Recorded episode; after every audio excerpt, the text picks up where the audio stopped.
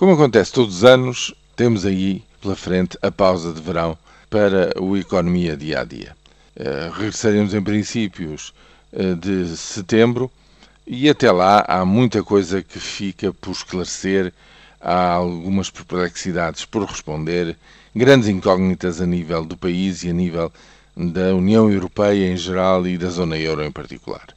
É sabido, em termos gerais, que neste momento há dois pontos focais. Há a Grécia continua a não saber o que é que vai acontecer e agora a Espanha também. Qual vai ser o desenvolvimento imediato, eh, não se sabe exatamente. Mas eu, em relação a isto, ciclicamente vem o medo ou vem, a, digamos, a, a possibilidade da implosão do, do euro. Eu, verdadeiramente, enfim, tenho como princípio o seguinte: se existem bancos já demasiado grandes para que se permita, se possa permitir que vão à falência, por maioria de razão, digamos, toda uma zona monetária que serve 500 milhões de, de, seres humanos neste planeta, não é credível que, enfim, pelos interesses múltiplos que isso iria ferir, se permita uma tal situação. E, portanto, passo a passo, penso eu, encontrar-se-ão as soluções que vão, digamos, compondo este ramalhete. Mas, efetivamente, é verdade que as incógnitas são muito grandes, não se sabe até que ponto é que a muralha de defesa do euro é suficientemente sólida perante a intervenção num país da dimensão da Espanha. É uma situação completamente qualitativamente diferente da, dos pequenos países que neste momento uh, beneficiam de programas de assistência.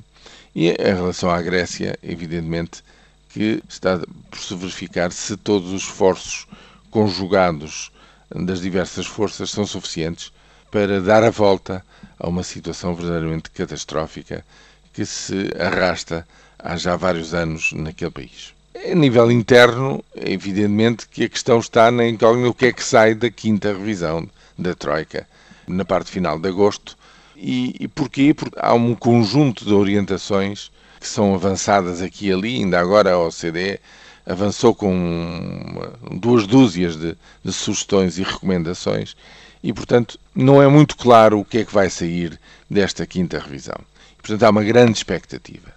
Os meus desejos vão no sentido de que se saia da recessão, ou seja, que a, a Troika compreenda que para ter algum êxito nos países nos quais está a intervir e para ter um contra-exemplo em relação às eh, marcadas dificuldades que sente na, na Grécia, é preciso dar a possibilidade dos países juntarem forças e, com as forças que têm, justamente, poderem começar a sair da situação de queda e de esmorecimento em que se encontram.